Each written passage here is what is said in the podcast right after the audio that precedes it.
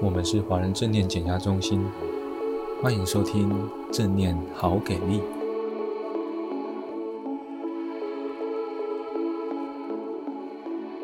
其实正念很重要的就是连结，正念它要产生效能，连结绝对是关键。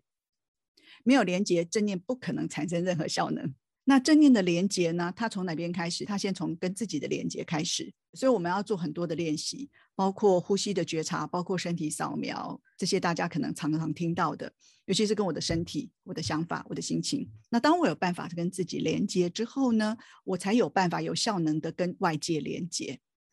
那接下来想要跟大家分享一个很重要的一个概念，这个逻辑架构，如果伙伴们架构起来之后，哈，对大家日后的工作绝对会非常有帮助。这是 Gary Swartz 在一九七零年代发展出来的一个理论。他讲到哈，人哈，人为什么会生病呢？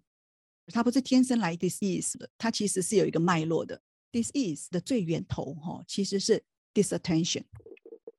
假设我翻译成中文的话，那就是失心。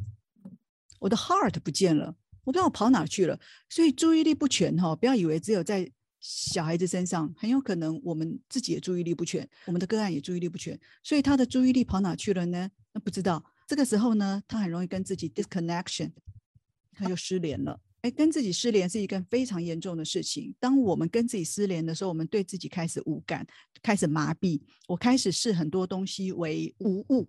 所以这个时候呢，我能够做出各种伤害自己身心的事情，那接下来也很容易做出对别人伤害身心的事情。为什么？因为就是没感了，无感了。所以不要小看这个过程哈。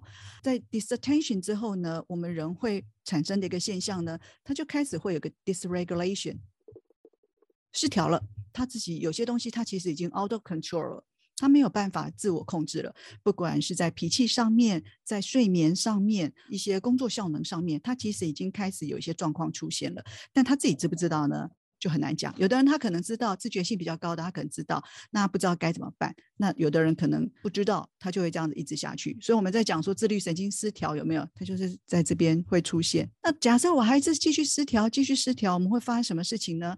就会混乱了，disorder，所以这个就是失序，或者是我们讲好多障碍，有没有？eating disorder，饮食障碍；attention disorder，注意力障碍。这些障碍呢，其实对我们都已经产生显著的影响了。再往下更严重，假设我们都还是不管它，或者没有能够好好的处理它，我们就会出现了 dis-ease，就是失常。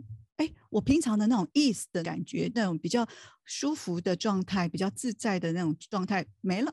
所以 dis-ease 不是凭空而来的，它是走了一个很漫长的历程，它其实是有一个脉络在走的。那这也非常支持我们在做正念这件事情，因为正念这件事情哈，它不是从 dis-ease 的这个层面在做事情，它也不是从 disorder 或是 dysregulation 这个层次在做这件事情，它是从 disattention 就开始做了。所以，我们开始要把 attention 找回来。那我把 attention 找回来之后呢，我们开始跟自己有 connection。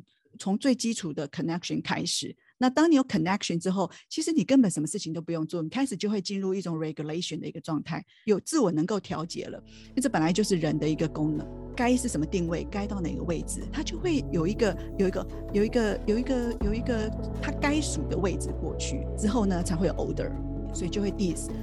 为什么正念它可以带来效益？因为它直接就是在这个 level 工作。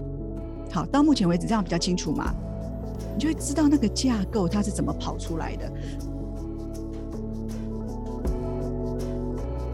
感谢你的收听，如果喜欢我们的频道，欢迎按下追踪或分享，也邀请你可以在下面留言跟我们分享你的感受或想法哦。敬请期待下一集的精彩内容喽！